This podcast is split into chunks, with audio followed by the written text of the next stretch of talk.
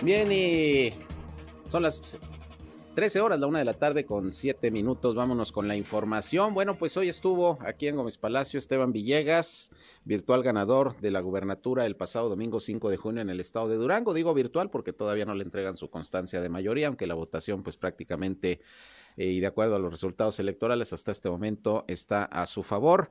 Estuvo en Gómez Palacio Ahí se reunió en un hotel de la ciudad con Leticia Herrera, que también, pues como usted sabe, ganó nuevamente por tercera ocasión la presidencia municipal por la alianza Va por Durango, PRIPAN PRD, y Homero Martínez, quien se reelige como presidente municipal y quien, por cierto, ya regresó a sus actividades como alcalde va a ligar prácticamente la administración a partir del próximo primero de septiembre, pero vámonos por partes. Primero escuchemos a Esteban Villegas, que en un encuentro con los medios de comunicación habló pues de la importancia que tendrá para su gobierno la comarca lagunera, proyectos importantes en materia industrial, económica principalmente, y bueno, aseguró que va a buscar reunirse eh, pronto con el gobernador de Coahuila, Miguel Ángel Riquelme Solís, para ver tres temas principalmente, sobre todo para la región lagunera, el de movilidad, el de seguridad y también el de desarrollo económico, entre otras cosas. Vamos a escuchar lo que esta mañana, pues ya como ganador del proceso electoral del domingo, dijo Esteban Villegas en esta visita a la laguna.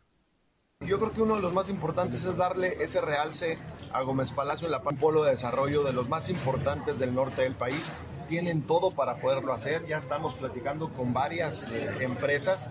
Eh, por supuesto, voy a reunirme con Miguel Riquelme, ya hablamos por teléfono. Eh, aparte de ser un gran amigo y ha sido un gran gobernador, vamos a, tratar de generar en estos próximos que haya una sola comarca lagunera. Este, y para poder hacer eso, necesitamos tócano y poder eh, ponerlo en las condiciones que se requieren para que las empresas que generan empleos bien pagados puedan decir, ok, me voy a la comarca lagunera. y de este lado. Sí, hay, hay, varios proyectos que traemos, todo el tema del tráfico que, que hay aquí, eh, en, tanto en Gómez como en Lerdo, eh, una parte de ciclovías en los, dos, en los dos municipios, varios pasos deprimidos en varias zonas complejas de, de, la ciudad y bueno, tenemos que platicar con nuestros amigos de Coahuila a ver qué vamos a hacer en el periférico. El periférico está completamente saturado. ¿Se descarta el Metrobús, eh, señor? Pues yo no, no, no, descartaría nada, pero bueno, ustedes saben que ese recurso ya no existe hasta hoy, pero bueno, ya el tema de agua saludable vamos a hacer lo que esté en nuestras manos para que se haga y que se haga bien y que se haga lo más rápido posible. Mucho trabajo ante los recortes presupuestales, ¿no, señor? Que le van a tocar por parte del gobierno federal. Yo creo que ya más para abajo ya no se puede. Yo creo que ya lo que tiene Durango, esos 35, eh, 37 millones, 37 mil millones de pesos de presupuesto, ya más hacia abajo no se puede. Entonces, eh, pues, eh, eso es lo que, lo que hay, pues es lo que hay. Para abajo ya no, ya no puede haber más. Entonces ya es nada más tener una buena relación con el presidente. He mandado mensajes al gobierno federal de que va a tener las puertas abiertas el presidente con nosotros, de que va a tener un gobernador y alcaldes amigos, que queremos trabajar de la mano y por supuesto que la idea es poderlo enamorar de Durango, que, que conozca, que, aparte lo conoce, pero yo le quiero explicar qué tipo de proyectos traemos, por qué los queremos. Hay que identificar que el presidente tiene una forma de hacer política distinta a lo tradicional. A algunos les parecerá bien, a algunos no, pero así es. Y va, a durar, todavía dos años y medio más. Y entonces nosotros tenemos que ser lo suficientemente inteligentes para poder buscar que, aparte del presupuesto que ya tenemos, pueda eh, meterle a otros. Bien, parte de lo que comentó el próximo gobernador de Durango, Esteban Villegas. Se le cuestionó también sobre el tema de sus colaboradores. Ya comenzaron, ya sabe, algunos rumores, especulaciones de quienes van a las diferentes carteras del gabinete, pero dice, dice Esteban Villegas, todavía no hay nada, todavía está en el proceso de selección, no hay que hacer caso a esos rumores y a esas especulaciones. Lo que sí dijo es que habrá entre los miembros de su gabinete personas priistas, panistas, perredistas que fueron en alianza en este proyecto gente de la laguna y también mujeres. De hecho, la mitad del gabinete dijo será mujeres y hombres, mitad y mitad. Vamos a escuchar lo que también Esteban Villegas dijo sobre este tema. Absolutamente nada, ni figuras. Eh, yo estoy esperando que se haga oficial para entonces ¿Con base a qué se van a elegir? A su perfil. Primero tienen que cumplir el perfil. Por supuesto que va a haber gente de Acción Nacional, sí, por supuesto, y gente del PRD también, igual que del PRI, pero también lo dijimos muy claro, vamos a abrir también un poquito el abanico a que pueda entrar gente de la sociedad civil que, no milita, entrar? que no milita en ningún partido y que también es talentoso y que también le tiene un gran amor a Durango y el compromiso es 50% mujeres y 50% hombres. Y ojo, no es por el género, porque luego lo malinterpretamos. Es porque hay mujeres preparadas, talentosas, que, que, también quieren demostrar su capacidad a Durango y creo que está en esta nueva etapa. Bien, pues ahí tiene usted lo que esta mañana comentó entre varios temas el próximo gobernador de Durango, Esteban Villegas, ahí precisamente una reunión. Después de esta reunión que sostuvo con eh, la próxima alcaldesa, Leticia Herrera, y el alcalde y próximo alcalde nuevamente, porque se reelige, Homero Martínez. Y precisamente Homero Martínez dijo que regresó a su cargo a terminar la administración municipal, porque hay varios proyectos pendientes todavía en estos momentos con el eh, gobernador José Rosas Aispuro. Pero bueno, también dijo que le pidió permiso a Esteban Villegas pues para poder regresar, reincorporarse a su actividad como presidente municipal y a partir del 1 de septiembre pues tomar nuevamente posesión como alcalde. Esto dijo Homero Martínez también esta mañana. Yo estoy en un proceso de reelección, le pedí permiso aquí al señor gobernador Esteban Villegas para reincorporarme porque hay proyectos obviamente que traemos trabajando con el doctor José Rosa Saipuro, hay que darle la continuidad, que se terminen esos proyectos para que eso nos permita, pues ya con la venia aquí del próximo gobernador, que pues, permita que vamos eh, entre todos empezar a planear y sobre todo con una visión metropolitana que hoy con una amiga en Gómez Palacio, con Leti Herrera, pues sin duda pues habremos de trabajar juntos y sobre todo un tema prioritario, la seguridad para la laguna, eso es fundamental y en eso, bueno, pues ahí con el acompañamiento de Esteban Villegas, si Dios quiere, nos va a ir muy bien a toda la comarca laguna. ¿Del PEMEC cómo van? Ese es un gran proyecto que tenemos que impulsarlo, obviamente, acá con las facilidades administrativas que pueda dar este, el gobernador Esteban y el día de mañana nosotros lo que nos toque hacer como presidentes municipales habrá que impulsarlo porque en él pues obviamente vienen las dos zonas logísticas, una para Durango Capital y una para Lerdo y pues eso sin duda pues marcará un antes y un después en la vida industrial del municipio de Lerdo. Ese, es, ese será el parteaguas para que la soñada zona industrial llegue a Lerdo. Y el tema de agua saludable, alcalde. Agua saludable hay que, hay que impulsarlo. Ahí eh, aprovecho para aquí comentarle al gobernador que el día de ayer tuvieron comunicación la gente de Conagua, nos dice que, que, hay que trabajar juntos en el proyecto Agua Saludable, yo me reiteré a las órdenes y nos dijeron que de los proyectos que metimos para cambiar las líneas principales donde tenemos fugas de aguas en el primer cuadro de la ciudad, están autorizados primeros 30 millones de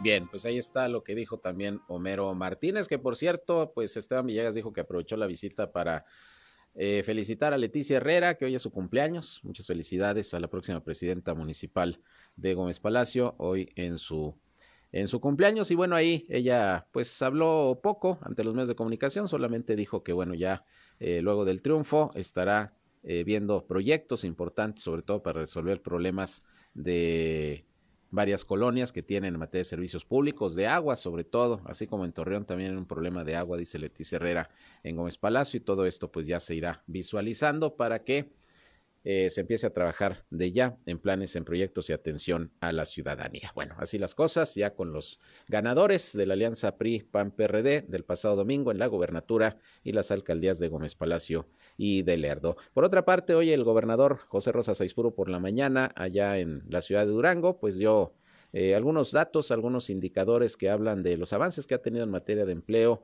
en materia de inversión, en materia económica en general, el estado de Durango, que dijo pues se ha convertido en una entidad muy atractiva para la atracción de empresas y las inversiones. Vamos a escuchar pues eh, estos datos que ofreció esta mañana el gobernador Rosa Saispuro. ¿Cuáles son los aspectos más relevantes de esto? Primero, Durango forma parte de los tres estados que más avanzaron en el 2022 eh, en relación a la edición del 2021. Esto no es un tema menor, es un asunto de la mayor importancia, por eso hoy Durango es una entidad atractiva para la inversión.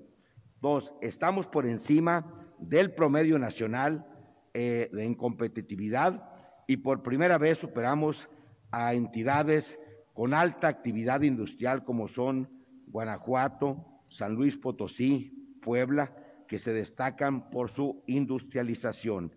Tres, eh, en, el, subíndice de sistema político nos ubicamos en el lugar número tres a nivel nacional. Aquí eh, quiero destacar que en esta medición, en el 2016, Durango estaba en el lugar 25. Hoy, repito, ocupamos el lugar número 3, es decir, eh, tuvimos un avance de 22 posiciones y por eso, reitero, hoy Durango es más atractivo, más confiable para las inversiones.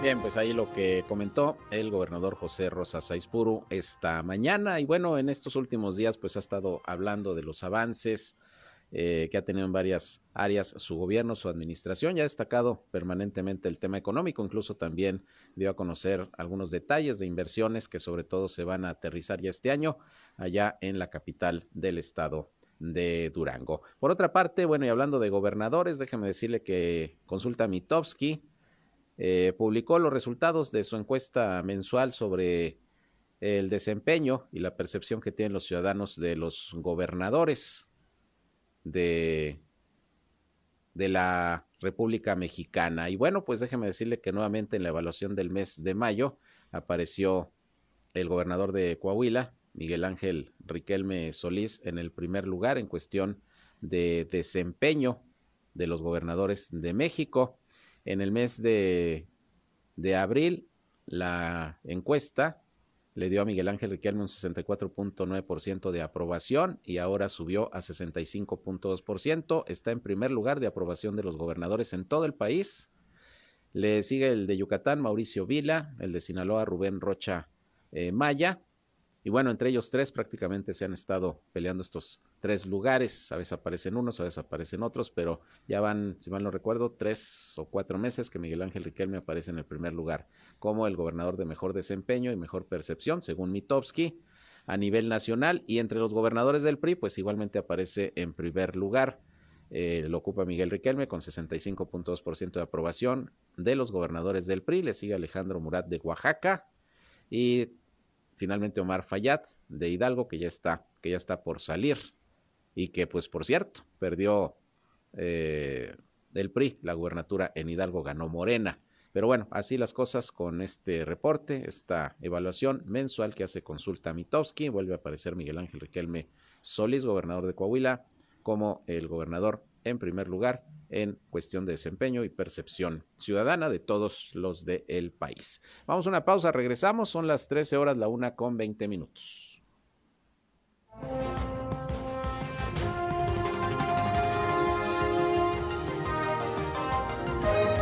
Región Informa. Ya volvemos. Continuamos en Región Informa.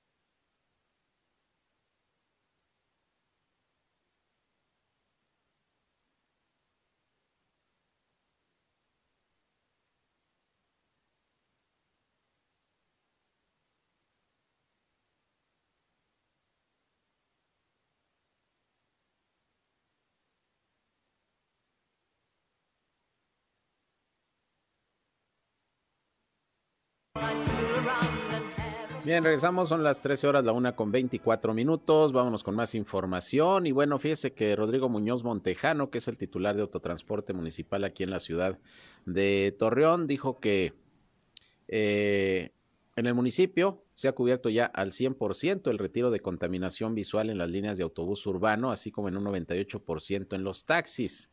Informó que en estas acciones que se han realizado desde el inicio de la administración se integró el cuidado de la imagen urbana como parte de brindar un mejor servicio a los usuarios, a la par de las capacitaciones a los choferes donde se enfatiza el buen trato e incluso el adiestramiento en temas de seguridad. En ese sentido dijo que los, con los operativos permanentes que realiza la dependencia, Camiones y unidades de taxi ya retiraron las calcas, publicidad o cualquier distintivo que genere contaminación visual. Asimismo, se mantienen las revisiones para que los conductores no incurran en ruido excesivo en la música o en las cornetas, porque ya ve que lo traen unos claxon tremendos, o luego traen las cumbias a todo lo que da ahí en, el camión y, bueno, pues esto se está tratando de regular. Por lo pronto sí la contaminación visual, mucha publicidad o letreros o pintas que traen ahí los camiones, los taxis, pues también está pidiendo autotransporte que se retiren para prestar un mejor servicio y dar, pues eso sí, una mejor imagen en materia de transporte. Bien, tengo la línea telefónica a la senadora Verónica Martínez, senadora del Partido Revolucionario Institucional por Coahuila. ¿Cómo está, senadora? Buenas tardes. ¿Qué tal? Muy buenas tardes. Un gusto saludarte a ti y a todo tu auditorio. A ver, senadora, te vimos muy activa ahora acá en Durango en el proceso electoral del domingo, apoyando ahí a tus compañeros, sobre todo priistas, en la vigilancia del proceso. ¿Cómo viste los resultados en Durango y pues en Aguascalientes, que fue donde ganó la alianza eh, PRI-PAN-PRD?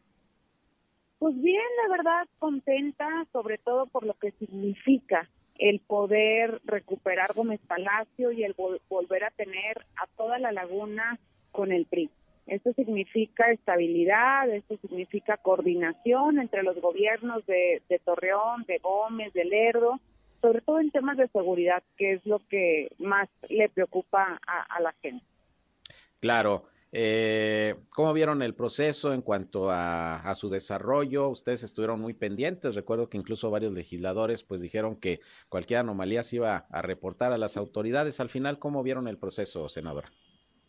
Pues bueno, este, en Lerdo, como todos eh, supieron a través de las redes eh, a final de cuentas, la candidata de Morena, en su desesperación, eh, pues estuvo pues tratando de impedir que se llevaran a sus mapaches electorales que estaban pues haciendo de las suyas, comprando voluntades una noche antes de la elección. Pero bueno, pues eso el partido eh, tomó cartas en el asunto, se puso la denuncia correspondiente y esperamos que se aplique también todo el peso de la ley. Y, y por otro lado, decirte que creo que, que es importante también ver lo que sigue para Coahuila, que es el 23 el domingo termina el capítulo con Durango, que es nuestro vecino estado, que nos da mucho gusto también que el gobierno de Durango eh, vuelva a ser eh, priista por la coordinación que va a haber, por supuesto, con nuestro gobernador Miguel Riquelme. Pero pues el lunes prácticamente nosotros pues iniciamos ya nuestro proceso rumbo al 2023. Claro, y bueno, pues e, está muy eh, alta la posibilidad de volver a competir en alianza, ¿no? PRI, PAN, PRD aquí en Coahuila y en el Estado de México, que serán las dos elecciones el próximo año. Sí, yo creo que van bien las pláticas entre los partidos del PRI, del PAN, del PRD, pues ya vimos este que nos dio eh, éxito y rindió buenos resultados la alianza en Durango, en, en Aguascalientes, y bueno, pues yo creo que no será la excepción en el 2023 en el estado de Coahuila. Eso es. Y bueno, tú vas a ser parte importante porque tengo entendido que vas a asumir la dirigencia municipal del PRI aquí en, en Torreón el próximo viernes, ¿no?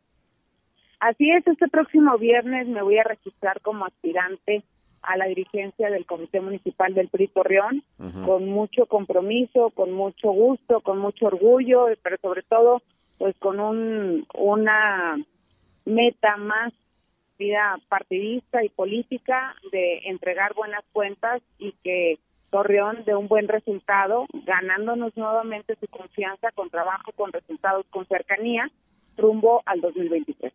Eso es. Entonces, vas a registrarte apenas y, y luego, ¿qué sigue del proceso? Pues bueno, el proceso se abre el viernes. El viernes quien desee participar en este proceso interno, pues tendrá la oportunidad de registrarse. El partido ya publicó los requisitos. Estamos nosotros en estos momentos pues reuniendo todos los requisitos que, como en cada proceso, el partido pone para poderse registrar. Y en este sentido, eh, son 72 horas en las que la Comisión de Procesos Internos define si se cumplieron o no los requisitos y si hubo más de un registro, pues también contemplar que si es así, pues se abre un proceso que la militancia sea la que defina quien quiere que los represente en la dirigencia municipal del comité del PRI Torreón. ¿Y cómo está el PRI? ¿Cómo ves a tu partido eh, con miras al próximo año? Eh, luego, sobre todo, de algunos personajes por ahí que han amenazado, ya de plano han dicho que se van a otros proyectos y dejan al revolucionario institucional luego de años. ¿Cómo, es, cómo está el PRI? Pues bueno, yo creo que es parte del proceso normal de todas las elecciones, el jaloneo, este, pues muchas veces pues se toman decisiones en las cuales pues no compartimos, pero respetamos. A final de cuentas, mi llegada también al comité es parte del trabajo que me tocará a mí hacer de estar cerca de la militancia, de sus sectores, de sus organizaciones y de fomentar la unidad y la fuerza en el partido. En el partido todos son necesarios. Para mí, en esta dirigencia, si, si la gente eh, me da la para poderla dirigir de la militancia y nadie más se registra, bueno, pues mi trabajo al frente del comité municipal será precisamente trabajar en fortalecer sobre todo la unidad y, y los trabajos direccionados pues a, a tener más presencia en las colonias, a fortalecer pues nuestra marca y sobre todo eh, estar muy coordinados con los gobiernos tanto del estado y del municipio para que demos un buen resultado porque pues a final de cuentas somos el partido en el gobierno y nos interesa que los nuestros gobiernos que hoy representan en el municipio y en el estado pues sigan dando buenos resultados para recuperar o para volver a tener esa confianza de la gente en el proceso del 2023. Muy bien, pues vaya chamba que viene ya para el 2023, sobre todo para quienes encabezarán las dirigencias priistas en el estado y los municipios y bueno, a ver cómo se ponen las cosas. Finalmente en el Senado, pues eh, cómo vas, qué novedades, qué iniciativas, qué trabajo se espera en los próximos meses allá en la Cámara Alta, senador. Pues bueno, en este momento soy vicepresidenta de la mesa directiva. Estaré concluyendo mi encomienda en el mes de agosto. En el mes de agosto eh, estaré pues dejando la, la vicepresidencia para asumir una nueva responsabilidad que será presidir la Comisión de Marina, una comisión muy importante sobre todo en materia de seguridad que para Coahuila pues es prioridad y en ese sentido eh, comentarte que en este momento estamos en el periodo permanente en el cual yo no formo parte. Sin embargo, en el mes de agosto pues estaremos regresando ya al periodo ordinario y con nuestras sesiones normales para continuar pues con el trabajo legislativo. Muy bien, pues vamos a estar pendientes por lo pronto próximo viernes tu registro y bueno, si no hay nadie más que le entre al toro, pues seguramente te harás cargo del Comité Municipal del PRI y vendrá la chamba fuerte ya eh, prácticamente para el próximo año. ¿Algo que quieras agregar, senadora? Solamente agradecerte el espacio, decirte que pues, estaremos muy en contacto y con mucha comunicación próximamente, desearles un excelente día y nos vemos pronto. Claro que sí, aquí por aquí nos veremos. Gracias, senadora. Buenas tardes. Hasta luego, buenas tardes la senadora Verónica Martínez, que mire ya prácticamente va a ser la próxima presidenta del PRI en Torreón, si viene todo un proceso que tiene que cubrirse de registro de candidatos, de aspirantes, pero ya la verdad las cosas que las cosas están bastante planchadas, ella va a ser la próxima presidenta del PRI aquí en eh, Torreón y viene pues todo este proceso, como ella señala ya, de la renovación de la gubernatura el próximo año en... Eh, en Coahuila. Prácticamente falta un año, eh, de este junio a junio del próximo año, eh, son las elecciones en Coahuila y en el Estado de México y va pues eh, muy avanzada la negociación para que también en esta entidad pues haya una alianza PRI-PAN-PRD, ya lo han dicho los dirigentes, tanto eh, priistas como panistas como perredistas, que pues necesitan ir en alianza para buscar tener un buen resultado como lo tuvieron en Durango. Y como ese resultado en esta entidad vecina, pues más motivados están eh, los eh, militantes y dirigentes de estos partidos para pues que también haya alianza el próximo, el próximo año aquí en Coahuila. Pues ya veremos y diremos y le estaremos informando. Fíjese que otra vez un trabajador recibió una descarga eléctrica hace unos días, no me acuerdo si fue el lunes o el viernes pasado, le informé a un trabajador que perdió la vida en una construcción, un albañil que estaba ahí en, en, una construcción, eh, trabajando en una losa y bueno, tocó un cable, recibió una descarga y lamentablemente murió. Bueno, pues ahorita también se reporta que un joven recibió una descarga eléctrica cuando estaba instalando fibra óptica en el fraccionamiento La Paz aquí en Torreón. El accidente ocurrió hace ratito, como a las 11 de la mañana, sobre la calle Teodoro Roosevelt y Boulevard eh, Manuel Jesús Cloutier, en donde Uriel, de 21 años, trabajador de la empresa Megacable, se encontraba en lo alto tensando la fibra y la misma tronó, provocándole una descarga que lo proyectó hasta el pavimento. Fíjese usted cómo, cómo son fuertes las descargas eléctricas, avientan prácticamente a la persona que, que la recibe y bueno, pues ahí vecinos del sector lo, lo auxiliaron y solicitaron una ambulancia y se lo llevaron precisamente para atender. Eh, traía quemaduras en el brazo izquierdo y en el pecho se estabilizó y bueno, fue internado en la clínica 16 del Seguro Social. Así que pues otra descarga eléctrica que, que bueno, afortunadamente no causó la muerte, como la semana pasada, a un trabajador, pero pues ya se está atendiendo de las quemaduras, de las quemaduras que recibió. En fin, pues hay que tener mucho cuidado con este, con este tema. Bien, vámonos a los reportes de COVID-19 de las Secretarías de Salud, tanto de Coahuila como de Durango. Iniciamos con, eh, vamos a iniciar con Gómez Palacio porque todavía no me llega el de Coahuila. Vamos con Gómez Palacio, Sergio González Romero, secretario de Salud en aquella entidad, dio el reporte del COVID-19. Cuidado, están subiendo los contagios, no de manera exagerada, no de manera que esté preocupando mucho, pero sí se están incrementando los contagios, no las muertes, no el número de, hospitalizados, pero sí hay más contagios, cuando menos han, se han elevado los números con relación a, las últimas dos semanas, así que pues hay que tener cuidado con esto. Vamos a escuchar al doctor Sergio González Romero. Vemos que las defunciones no se han movido, son 3.439, 66.196 casos positivos. Hoy reportamos 25 casos, la mayoría del municipio de Durango, de Gómez Palacio, Lerdo, Tamazula, en donde nueve hombres y 16 mujeres fueron afectados. Ya subimos a 133 casos activos y se ve en verde los municipios eh, más afectados, en donde predomina sin duda el municipio de Durango. El proceso de vacunación vamos bien con porcentajes eh, alentadores para seguir conteniendo este proceso infeccioso.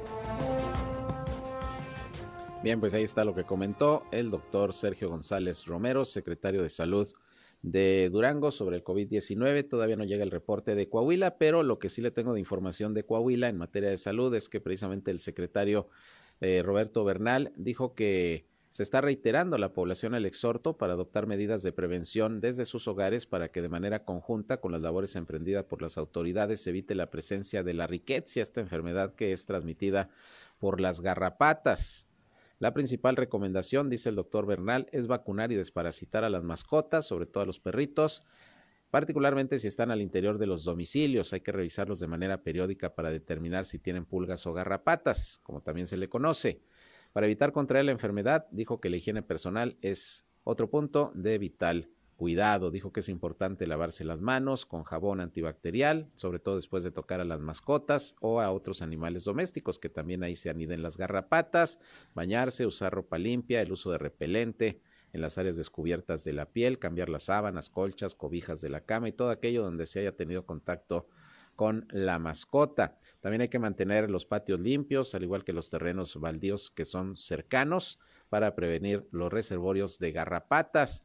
Y bueno, de hecho el lunes el doctor Bernal informó que se detectó un brote de, de en Saltillo, dos personas que vivían en domicilio que estaba infestado de garrapatas, una mascota por ahí las tenía anidadas y bueno, tuvieron que fumigar y tomar medidas no solamente en este domicilio, sino prácticamente en toda la manzana, en, en un amplio sector, pues para evitar que en otros lugares hubiera estos animalitos y pues la riqueza generalmente le da a los niños, que son los que luego juegan con las mascotas o andan en el suelo o son susceptibles de que algún animalito por ahí se les suba. Pero puede ser mortal la riqueza. De hecho, decía el doctor Bernal que van cerca de seis personas que en lo que va del año han perdido la vida por riqueza. ¿Cuáles son los síntomas? Fiebre superior a los 38 grados centígrados, dolor de cabeza repentino o intenso, malestar generalizado que provoque postración y dolores musculares. También puede haber lesiones en la piel como erupciones, particularmente en la zona de la mordedura de la garrapata, porque no pican las garrapatas, muerden. Ya esto nos lo dijeron especialistas. El asunto es que hay que tener cuidado, sobre todo con las mascotas. manténgalas en buenas condiciones de higiene porque si traen garrapatas puede haber allí un problema y si le muerde una le puede dar la enfermedad de la riqueza y es lo que hay que evitar, repito, porque incluso es una enfermedad que puede, puede causar la muerte, es lo que está informando la Secretaría de Salud del Estado de Coahuila. Vámonos a otra pausa y regresamos, son las 13 horas, la una con 40 minutos, volvemos con más.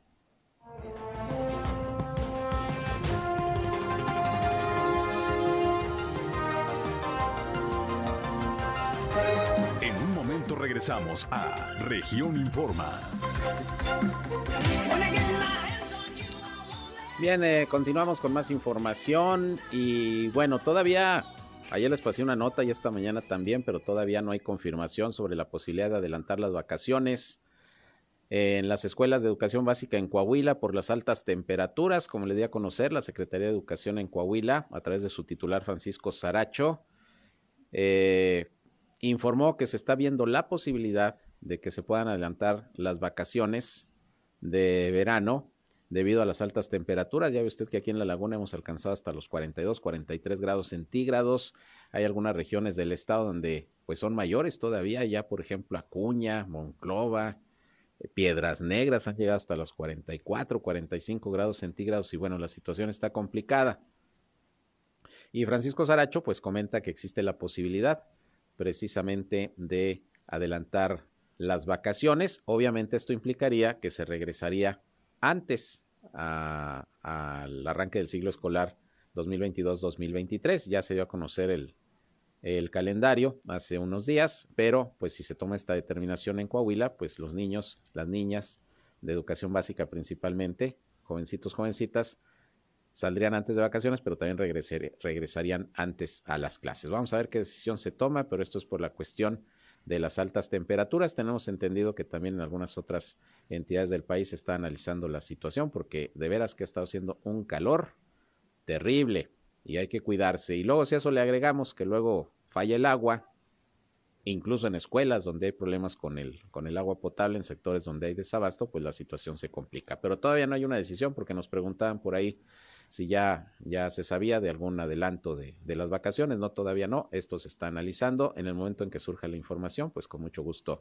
se las daremos a conocer. Por otra parte, fíjese que Miguel Algara, que es el secretario de Infraestructura y Desarrollo Urbano del estado de Coahuila, dio a conocer pues eh, cómo va avanzando en estos momentos la obra de construcción del sistema vial Cuatro Caminos. Dijo el funcionario que se van a empezar las excavaciones de los pilotes desde las 6 de la mañana con la finalidad de dar celeridad y no tener ningún retraso con las fechas. Dijo que la excavación iniciaría eh, precisamente entre las 5 y 6 de la mañana en los próximos días, aunque la empresa empezará en el horario de la construcción a las 8. Y recordó que en este caso son las empresas Alfa Construcciones y Rotugra las que están encargadas de la obra. Al momento dijo, están ocupados en el lado de San Isidro, de la colonia San Isidro, donde han tenido que cerrar carriles para ampliar la zona de trabajo y poder hacer las columnas que van al frente, una de otra, para poder poner la trave que servirá de piso y como techo del paso deprimido que se está construyendo ahí en el Independencia, de manera que lo que se está tratando es determinar zonas y cerrarlas para poder abrir otras y que haya circulación, porque la promesa fue que no se iba a cerrar en ningún momento la circulación por el Boulevard Independencia, lo cual ha ocurrido, sí se han eh, cerrado carriles, pero sigue ahí habiendo circulación. De repente se complica un poquito el paso, eh, pero ya muchos automovilistas están optando por agarrar otras vías eh, de circulación, el Boulevard Constitución o incluso por, por las colonias, ahí la Navarro, la, San Isidro. se toman algunas vías alternas y bueno, pues para no perder mucho tiempo ahí en el paso por el Independencia. Eh, hay que recordar que si usted tiene alguna duda, quiere saber más de esta obra, cómo va su avance o ver cuáles son las rutas alternas, puede usted entrar a www.sb4c de Sistema Vial Cuatro Caminos, sb4c.mx. Dice Miguel Algara que hasta el momento dice 300, hay 370 eh, suscriptores y ya cerca de 2.912 personas han consultado los avances a través de esta página web que se habilitó precisamente para estar dando seguimiento puntual a cómo va la obra del sistema vial Cuatro Caminos. Bueno, pues es lo que habla Miguel Algara, el secretario de Infraestructura, de cómo va el avance de este proyecto. Por otra parte, hubo una rueda de prensa ahorita al mediodía y en Canacintra Torreón, en donde se dio a conocer que a través de la Red Nacional de Nodos de Innovación Creativca, así se llama, Creativca, no, Creativica, Creativica, Nodos de Innovación Creativica, se llevará a cabo el primer Foro Nacional de Innovación aquí en la ciudad de Torreón, que es un proyecto que surge con el fin de impulsar la innovación y el desarrollo tecnológico para eh, fortalecer a la industria nacional. Va a ser en el mes de, julio. No va a ser aquí, perdón, va a ser en, en, San Juan del Río Querétaro, pero va a estar participando Canacintra Torreón. Vamos a escuchar lo que Alejandra Hurtado, directora de Canacintra en esta ciudad, comentó sobre este evento de innovación. El objetivo principal es impulsar los nodos de innovación. Como ustedes saben, bueno, pues nuestras, nuestras cámaras son la industria de la transformación y dentro de las actividades que nos asigna sede nacional, que es a quien reportamos, pues está el desarrollar los nodos de innovación, donde principalmente se enfoca al desarrollo de nuevas tecnologías para la industria y lo que las canacintras pueden hacer a través de sus nodos alrededor de 300 personas de toda la República. De Torreón no tenemos aún definida la comitiva, pero nosotros, eh, como les digo, tenemos aquí un nodo, entonces nosotros estimamos que serían alrededor de 10 personas entre empresarios y coordinadores del nodo. Está abierto al público en general, siempre y cuando tengas algún interés en temas de tecnologías, sobre todo la de la tecnología y la industria 4.0, es para esas personas, pero en sí está abierto. Bueno, pues ahí está esta actividad que se va a desarrollar allá en Querétaro y va a participar Canacintra Torreón, Foro de Innovación para la industria, sobre todo con el tema del desarrollo tecnológico. Por otra parte, el alcalde de Torreón, Román Alberto Cepeda, pues hoy se refirió nuevamente al tema del agua y a los rezagos que hay precisamente en CIMAS, que como usted sabe, pues ha señalado permanentemente la administración municipal que pues se dejó un organismo deteriorado técnica y financieramente y bueno, ahorita se le está tratando de rescatar. Siguen en proceso los eh, cinco primeros pozos que se están perforando y equipando. Bueno, cuatro, porque uno ya se inauguró el pasado lunes allá en la compresora.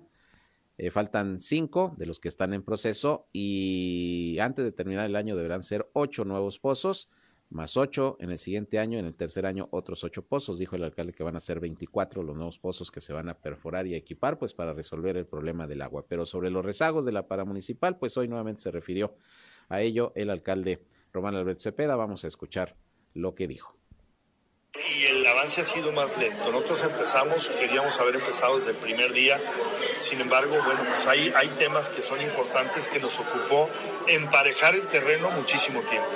Sin embargo, no va a ser, no va a ser, insisto, no va a ser motivo para que no demos resultados. Al contrario, si hubiéramos deseado que fuera otro escenario, no lo fue, no pasa nada. Ellos habrán de dar cuenta de eso y nosotros sabremos dar cuenta de lo nuestro. ¿De cuánto es el rezago, alcalde? De, Entre bacheos, cimas. Mira, nomás voy a dar dos, dos ejemplos. Este, yo creo que con esto eh, están documentados. De las 15 plantas de tratamiento de arsénico no funcionaba ni uno. De los camiones Tractor no funcionaba ninguno. Se pagaban 30 millones de pesos de horas extras y hoy no llevamos ni 400 mil pesos de horas extras. ¿En qué área? ¿Son este, había en, en, el sistema municipal.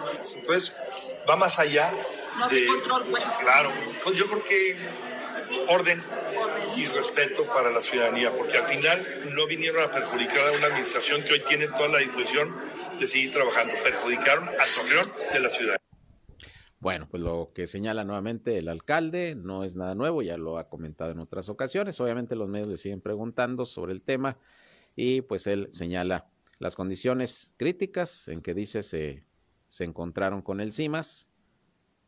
Eh, en términos técnicos y financieros y bueno, pues ahorita hay que rescatar a la paramunicipal porque además pues es un organismo prioritario para la ciudad porque finalmente es la que se encarga de la distribución del agua aquí en la ciudad de Torreón. Bien, pues así están las cosas con el tema de el CIMAS, que por cierto ayer hubo varios apagones, se reportaron allá por eh, el sector norte de la ciudad, allá todo el área de senderos, viñedos, también tengo entendido que en la zona centro varios apagones cortitos, pero tres o cuatro seguidos, según reportaron vecinos, Y, bueno, pues sigue el problema. Ya dicho, dijo el alcalde que han estado en coordinación y en comunicación con, con la Comisión Federal de Electricidad, pues para evitar en la medida de lo posible estos problemas que se presentan en particular en los pozos de extracción de agua. Se va la luz, se apagan y luego es un rato largo el que tiene que pasar para echarlos a andar, para que vuelvan otra vez a,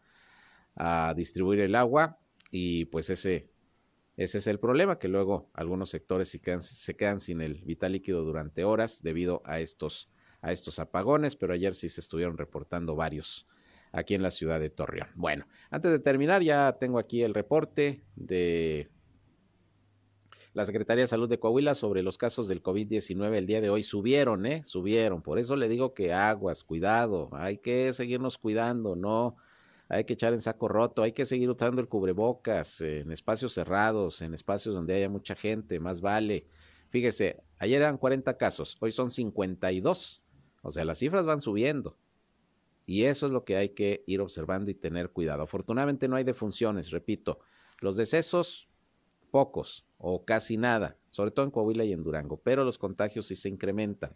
Entonces, pues no hay que echar en saco roto lo que estamos observando, porque a nivel nacional ya hay un aumento importante de, casos y de fallecimientos. Estos nuevos casos, los 52 que hoy reporta Coahuila, 24 son de Saltillo, 16 de Torreón, 4 de Piedras Negras, 2 de Monclova y uno respectivamente en Arteaga, Castaños, Madero, Nadadores, Ramos Arispe y San Juan de Sabinas. Se movieron los números otra vez.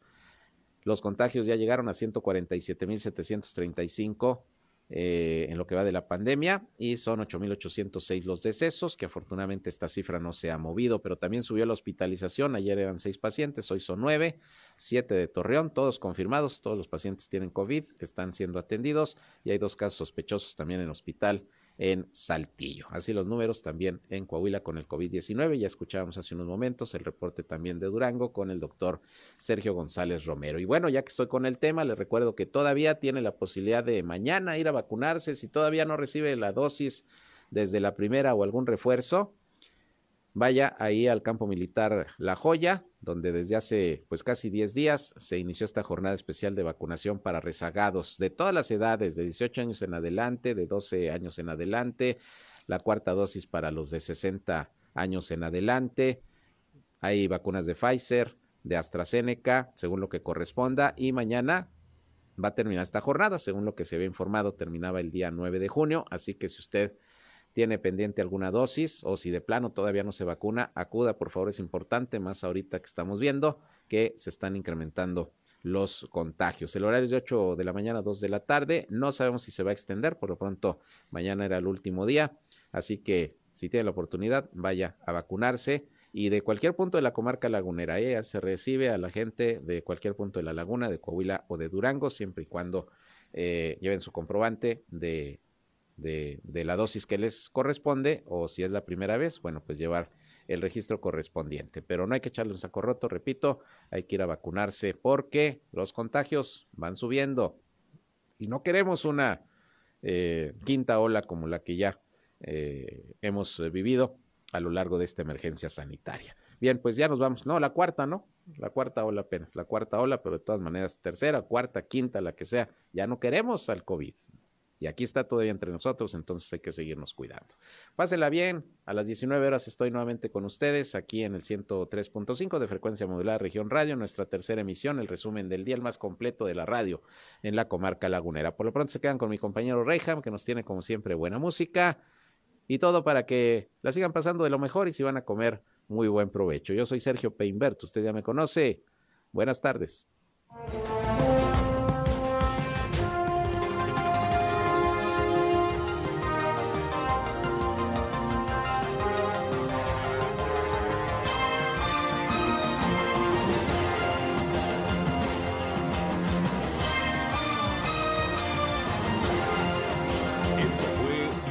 Informa. Ahora está al tanto de los acontecimientos más relevantes. Lo esperamos en la próxima emisión.